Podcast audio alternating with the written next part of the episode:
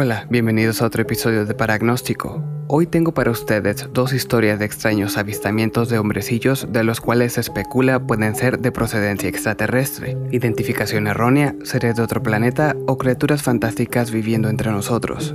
Como en los otros episodios, le daremos un nombre a las personas involucradas para facilitar el seguimiento de la historia.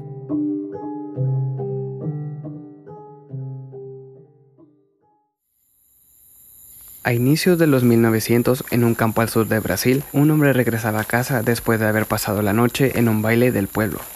El hombre vivía en una pequeña granja a las afueras del poblado, por lo que para regresar del baile tenía que cruzar por un largo camino en medio de la nada, rodeado de árboles y arbustos.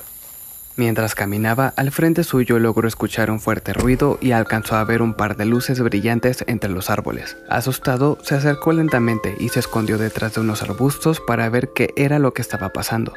Al echar un vistazo hacia donde provenían las luces y el sonido, se topó con una escena bastante peculiar.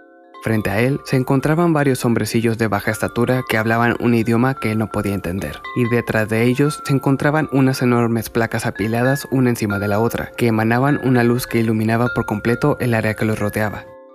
El hombre se quedó petrificado del miedo, así que decidió permanecer escondido, rezando entre los arbustos, pero tan solo unos segundos pasaron y aquellos hombrecillos, junto con las placas, se desvanecieron en el aire. Después del incidente, el hombre salió corriendo del lugar hasta llegar a su hogar. Esta historia fue pasada de generación en generación por su familia y sus familiares afirman que el hombre en ese momento de su vida desconocía la existencia en la cultura popular de los extraterrestres, pero al pasar de los años tras platicar su encuentro a otras personas, el hombre asegura que la descripción moderna de lo que conocemos hoy como los grises se asemeja a las entidades que presenció aquella noche. En unos momentos continuaremos con otra historia.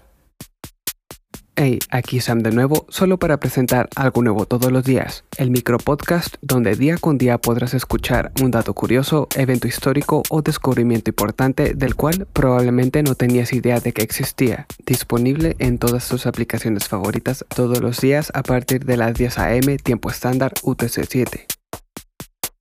Ahora continuamos con otra historia peculiar. En el verano del 86, el pequeño Ricky disfrutaba de una noche de películas junto a su familia en un autocine de la ciudad. Al terminar la función, salieron del establecimiento con dirección a casa. El padre de Ricky manejando, su madre en el lado del copiloto y el pequeño niño sentado en el asiento trasero. Durante el camino, por alguna extraña razón, Ricky tuvo la necesidad de mirar hacia atrás por la ventana y cuando lo hizo, vio lo que parecía ser un pequeño humanoide en túnica parado a mitad de la calle. No se le podía ver el rostro debajo de la capucha, pero se alcanzaba a percibir un brillo ámbar emanando de los ojos de la criatura. La extraña figura se encontraba tal vez a unos 15 o 20 pies de distancia detrás del auto mirando en dirección a Ricky. Al ver a la criatura, Ricky se sintió aterrorizado y rápidamente volteó la mirada hacia el frente, pero sin poder creer lo que había visto y queriendo verificar que no estaba imaginando cosas, regresó la mirada hacia atrás esta vez, sus ojos divisaron una docena de criaturas similares, todos con la mirada fija en el auto.